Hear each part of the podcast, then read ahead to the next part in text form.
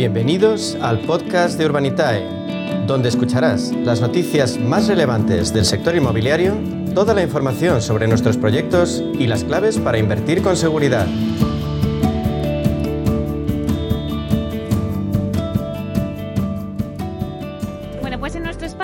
Inversión Inmobiliaria y Proctec con Urbanitae vamos a daros las nuevas claves financieras que están cambiando el sector inmobiliario gracias a la transformación digital. ¿Y quién mejor para contarnos todo ello que Diego Bestar, consejero delegado y fundador de Urbanitae? Vamos a darle la bienvenida. Buenos días, Diego. Buenos días, Meli, ¿cómo estás? Pues feliz año y encantados de empezar a arrancar este nuevo 2022 contigo para que nos cuentes un poco pues todo lo que se está pasando en el mundo Procte y en el mundo del crowdfunding, claro que sí. Em, bueno, la verdad es que mm, el Procte o todo lo que tenga que ver con la tecnología y el real estate ha traído en los últimos 12 meses un gran apetito inversor. Lo hemos visto en el 2021 y seguro que lo vamos a ver en el 2022. Además, hemos hablado, Diego, contigo de todas esas rondas de, financiación, ¿no? Em, me acuerdo que cerrábamos el año y que nos contabas las novedades de Clicalia, de Casabo Zazume. Y bueno, pues ahora le toca el turno en este 2022 a otras como Espatios, que es la, la Protec barcelonesa de alquiler de espacios para eventos, reuniones o rodajes.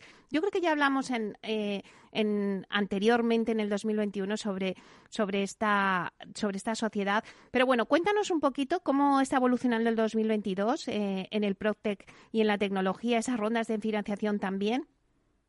Pues sí, te cuento, claro que sí. La verdad es que yo creo que merece la pena mirar un poco para atrás, ¿eh? No solo pensar en lo que ha pasado en el 22, lo que va a pasar en el 22 y, hacer de bruja Lola, Lola aquí entre los dos, eh, pero también mirar un poco al 21 porque la verdad es que ha sido un año súper destacado, ¿no? Eh, mira, JLL sacaba un informe que hablaba de que en 10 años, es decir, hace en el 2012 habían unas 2.000 PropTech en el mundo y ahora estiman que hay unas 8.000. Eh, y la mayoría se han creado en los últimos 4 o 5 años. O sea que ha habido una aceleración brutal ¿no? en, la creación de, nuevas iniciativas en el sector. Eh, al final, en el 2021 se, se, calcula que se han captado 9.700 millones de dólares de financiación para las startups del sector. Y luego aquí en España, la verdad es que hemos tenido cosas muy sonadas, ¿no? Las hemos ido hablando a lo largo del año, pero hubo una que no nos ha dado tiempo a hablar todavía de ella, porque esto ocurrió al filo de, la, de las campanadas, eh, y es la super ronda que levantó Clicalia, levantando 460 millones de euros.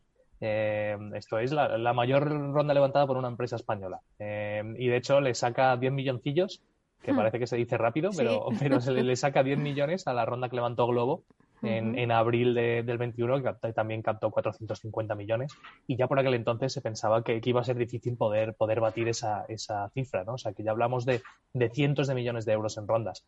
Luego también tuvimos rondas como la de Tico, eh, que hemos hablado muchas veces de ellos, el Live Buyer, que levantó 65 millones, o la italiana Casabo, que levantó 50 millones de euros en, en, en una ronda también, acompañada de otros 150 en deuda. O sea que la verdad es que el 21 ha sido muy bueno eh, a nivel de, apetito inversor para el sector Protec. Y el 2022, la verdad es que la tendencia se estima que, sea similar, ¿no? Es verdad que eh, la, bueno, pues eh, todos los que han hecho de, bruja Lola, como, como he dicho antes, de cara al 22, qué tendencias van a haber, qué va a ocurrir en el 22, quizás están hablando ya de que empiecen a haber iniciativas o salir más iniciativas mucho más, lo, lo, que se denominaría deep tech, ¿no? Mucho más tecnológicas más que, más que transaccionales o de facilitar los servicios eh, habituales. ¿De qué hablamos? Pues eh, bueno, yo creo que hay, tres principales vías que, se cree que por el que va a evolucionar el Protec. ¿no? Primero, se espera que en el 2022 salgan eh, algo denominado como sistemas operativos para edificios. Imagínate el sistema operativo que tenemos todos en el ordenador, Windows, Mac, lo que sea, pero que los edificios tengan sus propios sistemas operativos con una computación integral dentro del edificio eh, que incluya pues desde sistemas de ventilación eh, especiales para temas, por ejemplo, como el aire limpio eh, en, pleno COVID es más útil que nunca, ¿no? sensores de tráfico del personal, monitorización de consumo energético, bueno, un poco todo eso, ¿no? otra cosa que, que, se espera en el 2022, que salgan bastantes iniciativas, es sistemas de home staging digitales y automatizados, ¿no? Básicamente, que cualquier promotor inmobiliario o agente inmobiliario o persona que está vendiendo su casa puedo acceder a un sistema y al igual que con las aplicaciones estas que te ponen un filtro y te ponen orejitas de animal o te ponen tonterías de estas que, todos hemos jugueteado un poco con estas aplicaciones en el móvil, pues esto va a empezar a ocurrir para poder poner muebles en tu vivienda, eh, decorar la vivienda y poder poner fotos con renders que son prácticamente fotorrealistas eh, para, facilitar la venta de, de los inmuebles, ¿no? Y luego la, última gran eh, incidencia que se espera en el 2022 es la, colisión entre el fintech y el proptech. Esto en Urbanitae sabes que tenemos mucha experiencia en ello porque somos una plataforma fintech que aplica al sector inmobiliario, o sea que estamos ahí entre medias, ¿no?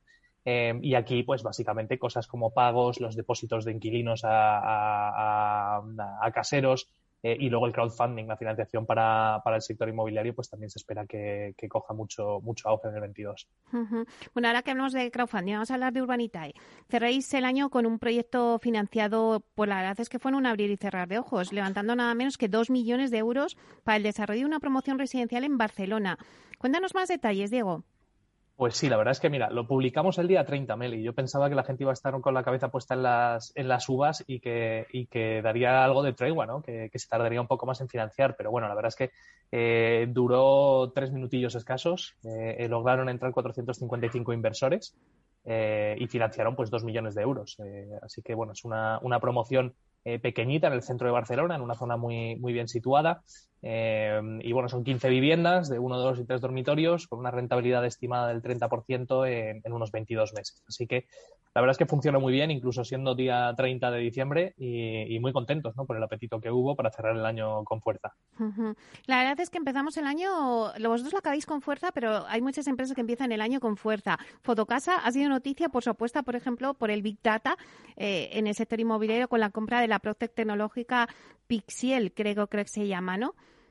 Se llama Pixie Pixel. Sí, sí la verdad es que esto es, esto es una empresa especializada en Big Data. Básicamente, el Big Data, para las que hayan oído el término pero no lo conozcan, es básicamente coger fuentes de información eh, masiva eh, y sacar algo de datos que tengan algo, alguna, alguna usabilidad. ¿no? Y, en, este caso, pues Pixie Pixel se, se, encargaba de coger datos inmobiliarios, por ejemplo, datos de compraventas reales, eh, de registradores, bueno, y datos, datos demográficos de distintas zonas, para ayudar eh, a, entidades como Fotocasa a sacar pues, eh, datos específicos, por ejemplo, de valoración de inmuebles. ¿no? Entonces, llevaban ya mucho tiempo colaborando con Fotocasa eh, y, de hecho, entre los dos crearon una, una herramienta que se estaba utilizando bastante llamada DataVenues, que tiene tres distintos niveles y tal, pero bueno, DataVenues básicamente era una herramienta para que los profesionales del sector pudieran valorar, hacer valoraciones de, activos inmobiliarios. Y, lo que había detrás de DataVenues era pues, pues el equipo de Pixie Pixel y toda la información que daban ellos.